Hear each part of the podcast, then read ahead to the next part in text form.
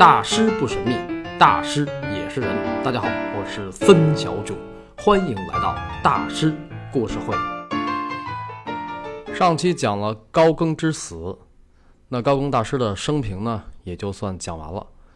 但是他有的事儿还要再交代一下，比如他的推广者、他的作品，还有他和梵高的一些事儿。所以高更呢，还得再讲几期。但是讲述的方式会有一些变化，就是没有那么多的起承转合、戏剧性啊，包括背景音乐什么的，更像是聊啊，不是讲，更像是聊。因为那些事儿都比较散，所以不会像之前的节目那么跌宕起伏、热血沸腾。这个先跟大家说一下，这个专辑的名称叫《大师故事会：梵高与高更》，所以我经常会把他们俩对比着讲，比如说他们俩的结局。从结局来看，梵高比高更要好得多。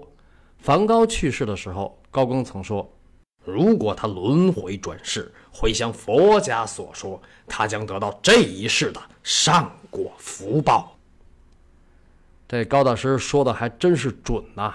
梵高从去世到今天，得到了极大的福报。首先，拥有两个大型的个人博物馆。阿姆斯特丹梵高博物馆和库伦穆勒美术馆，这种待遇啊，在整个东西方美术史上的大师里都是极其罕见的。而且我相信，在今天，在全球，梵高是受众最广、人气儿最高的美术大师，没有之一。他基本上达到了老少皆宜的程度。那么，除了博物馆，就梵高之死本身来说，他的葬礼办的也是比较隆重的啊！一帮朋友为他送行，拉乌老板一家啊，加谢医生和他的儿子，还有堂吉老爹毕沙罗的儿子吕西安，贝尔纳带着那个眼镜男拉瓦尔也来了。这个拉瓦尔还记得吗？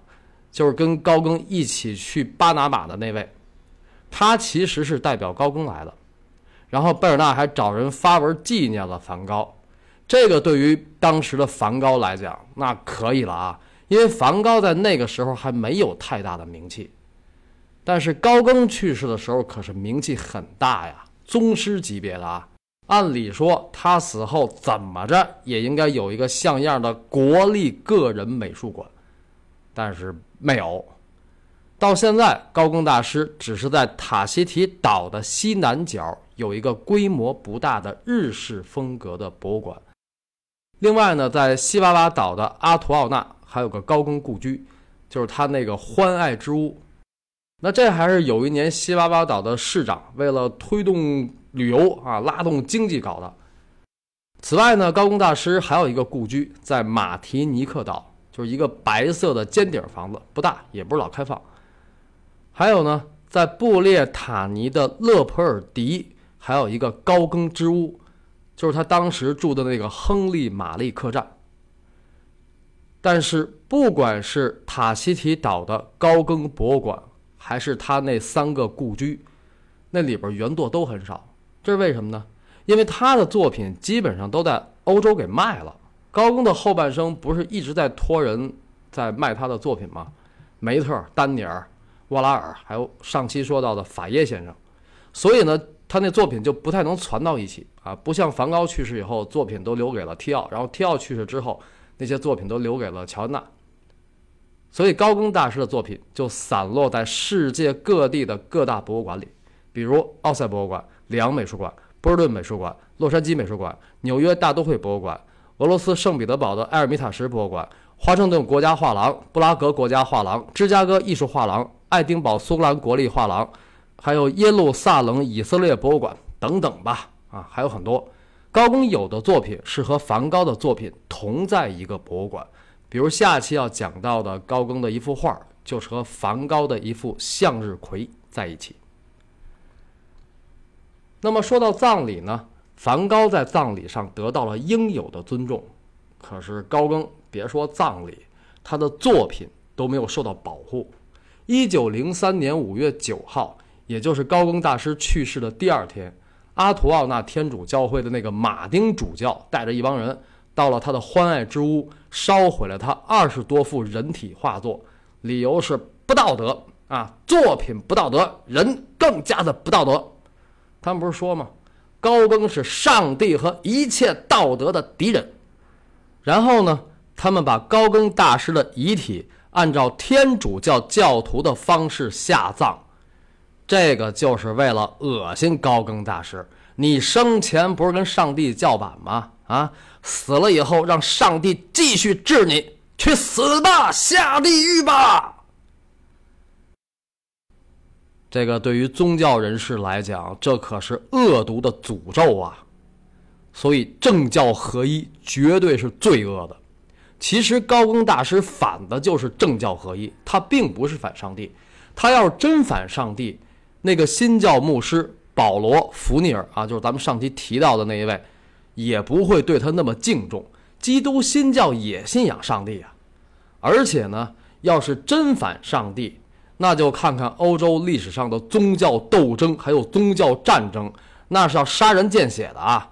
比如他的祖先啊，就是元祖阿拉贡国王费尔南多二世和卡斯蒂利亚女王伊莎贝拉一世，这两口子在1492年统一西班牙，标志着西班牙收复失地运动胜利结束。西班牙收复失地运动前前后后打了将近八个世纪，信仰天主教的欧洲人。跟信仰伊斯兰教的阿拉伯人打，所以它既是民族独立战争，也是宗教战争。伊莎贝拉一世和费尔南多二世合称为天主教双王。呃，当然他们也迫害过犹太教徒，二十万犹太教徒流离失所，很多人惨遭杀害，割鼻挖眼、开膛破肚、吊死、烧死。宗教斗争是极其残酷、极其恐怖的，所以。高更大师最后的遭遇，是不是在为祖先偿还血债呢？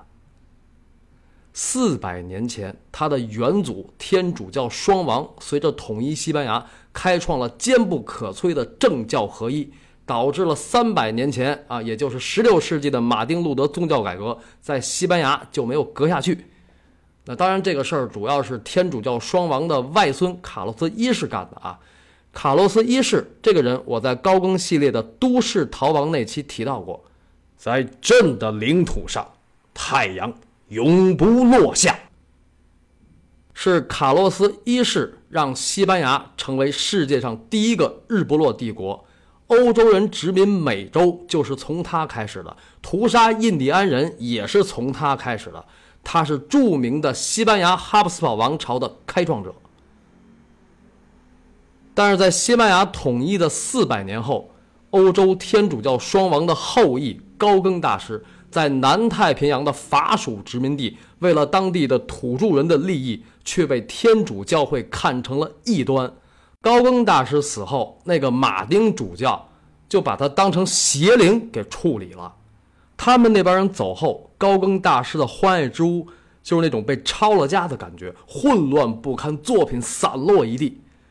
这个读历史有时候会让人心痛啊，但是，难道真的是有轮回吗？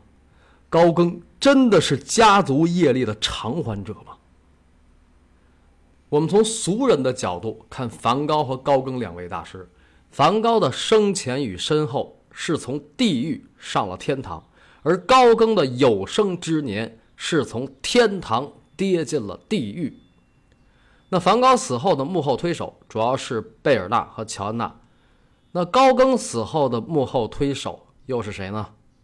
咱们提到过丹尼尔、梅特，还有上期说的法耶先生。不过这些人呢，还都算不上推手，顶多是顺手，因为他们主要是卖画，谈不上推广啊。这个卖画跟推广还不是一回事啊。这个虽然推广里边包括卖画。还有那个沃拉尔啊，他不是把高工大师给签了吗？这个沃拉尔也不能算，虽然他在一九零三年下半年为高更大师办了一个隆重的追悼会，就是在十月三十一号开幕的首届法国秋季艺术沙龙上举办了高更作品回顾展。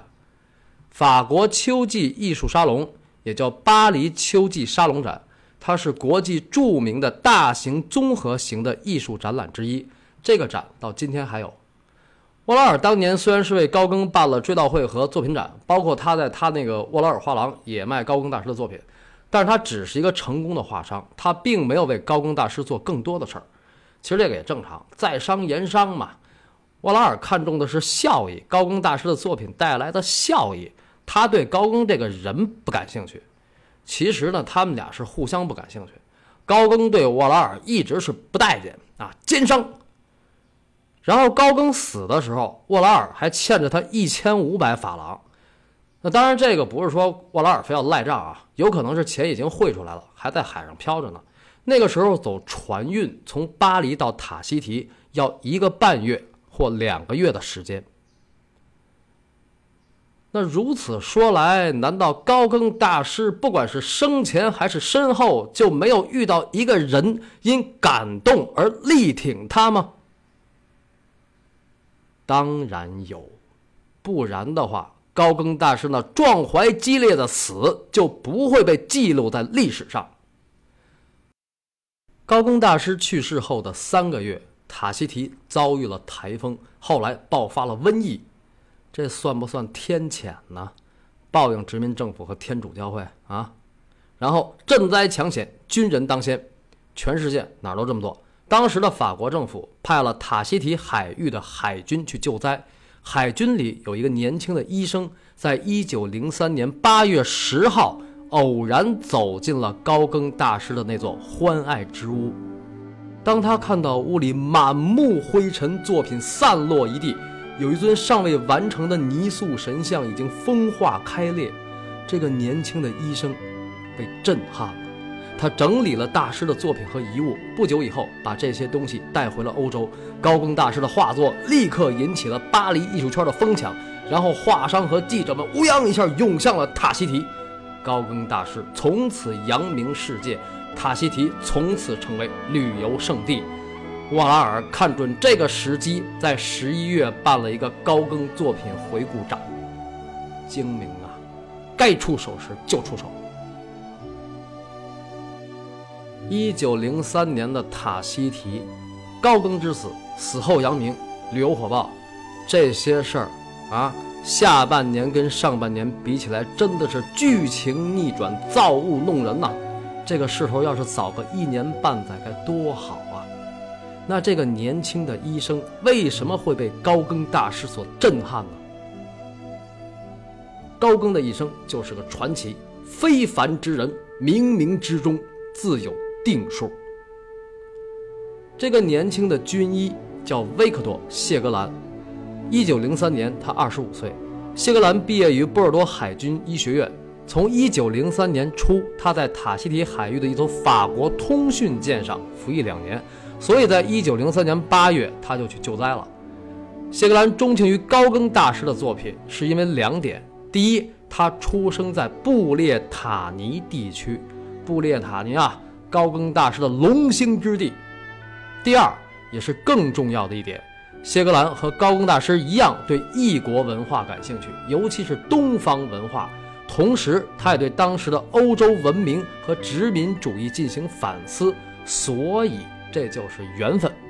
谢格兰回到法国后，找到了丹尼尔，两人一起整理出版了高更大师的书信、艺术理论和作品。丹尼尔还给谢格兰画过油画肖像。所以，高更大师得遇谢格兰是偶然中的必然，是天赐。奇缘。